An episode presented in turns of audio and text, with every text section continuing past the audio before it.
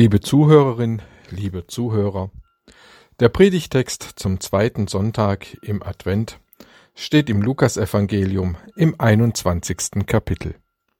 Und es werden Zeichen geschehen an Sonne und Mond und Sternen, und auf Erden wird den Völkern bange, und sie werden verzagen vor dem Brausen und Wogen des Meeres, und die Menschen werden vergehen vor Furcht und in Erwartung der Dinge, die kommen sollen über die ganze Erde denn die Kräfte der Himmel werden ins Wanken kommen.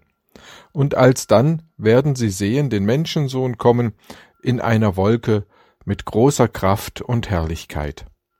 Wenn aber dieses anfängt zu geschehen, dann seht auf und erhebt eure Häupter, weil sich eure Erlösung naht. Und Jesus sagte seinen Zuhörern ein Gleichnis. Seht den Feigenbaum und alle Bäume an. Wenn sie jetzt ausschlagen, und ihr seht es, so wisst ihr selber, dass jetzt der Sommer nahe ist. So auch ihr. Wenn ihr seht, dass dies alles geschieht, so wisst, dass das Reich Gottes nahe ist. Wahrlich, ich sage euch, dieses Geschlecht wird nicht vergehen, bis es alles geschieht. Himmel und Erde werden vergehen, aber meine Worte vergehen nicht. Kein lieblicher Text zum zweiten Advent keine Verheißung eines Babys in der Krippe, auf das wir warten. Hier kommt ein ganz anderer Advent in den Blick. Einen, den wir vergessen haben, an den wir uns nicht gerne selbst erinnern oder erinnern lassen.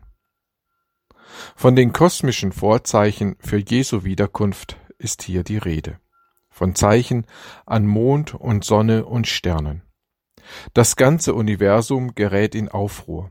Das ganze Universum gerät ins Wanken und droht ins Chaos zu fallen und zu stürzen. Die Menschen vergehen vor Furcht.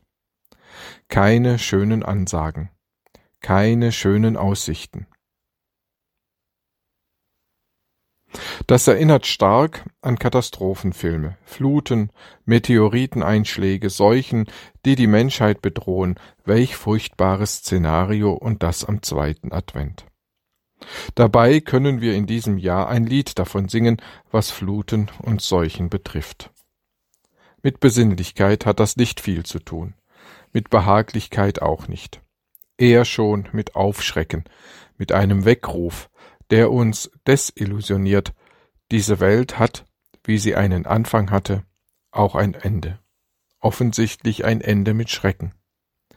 Wenn Sonne, Mond und Sterne vergehen, dann ist dies in den Ohren der ersten Zuhörer mit dem Untergang der Götterwelt verbunden. Denn Sonne, Mond und Sterne waren Gottheiten. Nun könnten wir sagen, okay, das ist Angstmache, das wollen wir nicht mehr. Ob wir es nun tatsächlich wollen oder nicht, Angst machen gilt wirklich nicht, weil wir keine Angst zu haben brauchen. Christen sollen sich ja nicht ängstlich ducken und schon gar nicht vor Angst vergehen, sondern inmitten dieses endzeitlichen Chaos in froher Erwartung aufschauen. Seht auf und erhebt eure Häupter, weil sich eure Erlösung naht. Für Christen bedeutet das Weltende nicht das Ende, sondern Erlösung und Befreiung. Das ist ja mal wieder so eine Sache, die uns nur schwer eingeht, an der wir schwer zu schlucken haben, weil sie so ganz gegen unser Wesen und gegen unsere Erfahrungen spricht. Bei Gefahr ducken wir uns weg, laufen davon, schauen, dass wir uns retten, sind erschrocken und entsetzt. Am Ende der Zeit können wir uns aber nicht mehr selbst retten.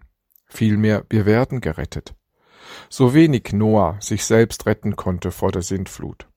So wenig sich das Volk Israel am Roten Meer selbst retten konnte, so wenig kann es die Menschheit am Ende der Tage. Wir werden gerettet. Wir werden von Jesus Christus gerettet, wenn er in all seiner Kraft und Herrlichkeit wiederkommen wird. Es gibt in der Sixtinischen Kapelle ein wunderbares Bild vom auferstandenen Christus, das Michelangelo gemalt hat. Da strotzt Jesus vor Kraft. Er braucht den Vergleich mit einem Bodybuilder oder einem Fantasy-Superhelden unserer Tage nicht zu scheuen. Ein muskelbepackter Christus. Christen sind Realisten. Wir machen uns nichts vor. Diese Welt geht auf ihr Ende zu, früher oder später. Christen sind aber auch hoffnungsfrohe Optimisten. Mit dem Ende und Zerfall dieser Welt und ihrer Götter geht nicht alles verloren. Für Christen läuft die Zeit nicht ab, sondern an. Jeder Tag kommt uns die Ewigkeit ein Stück näher. Und Christen können Zeichen deuten. Dazu erzählt Jesus ein schönes Gleichnis vom Feigenbaum. Seht den Feigenbaum an. Wenn er ausschlägt und seine Zweige Knospen tragen, dann wisst ihr doch, dass der Sommer vor der Tür steht. Dazu muss man wissen, dass der blättertreibende, blühende Feigenbaum im alten Israel ein Symbol für die Liebe war. Ich zitiere aus dem Hohenlied der Liebe. Der Feigenbaum blüht, lässt Früchte reifen, so komm, meine Freundin, so komm her zu mir. Der Feigenbaum, der erblüht und Frucht ansetzt, als Zeichen für die erwartete, sich nahende Geliebte. Welch schönes Bild für das, was Christen am Ende der Welt erwartet. Wir erwarten den, der uns liebt. Darum gilt, nicht bange machen lassen, selbst dann nicht, wenn die Kräfte des Universums ins Wanken kommen. Denn Jesus sagte zu seinen Jüngern, Fürchtet euch nicht. Furcht ist nicht in der Liebe. Wenn das tatsächlich für die größte Katastrophe gilt, wie viel mehr dann für uns hier und heute. Es ist nicht wahr, dass Christen mit dem nahenden Weltende Angst und Schrecken verbreiten. Nein, wir verbreiten Ewigkeitshoffnung, die durch die Liebe zu Jesus geprägt ist.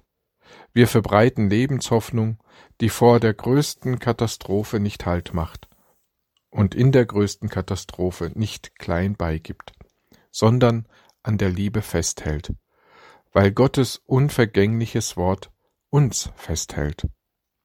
Darum, je entschlossener wir, du und ich, auf die neue Welt, auf Gottes Reich warten und zugehen, umso praktischer, nüchterner und schlichter wird unser Leben, das eingebettet ist in der Liebe Christi. Also, schaut auf und erhebt eure Häupter, weil sich eure Erlösung naht. Der schönste Advent. Seht, die gute Zeit ist nah. Amen.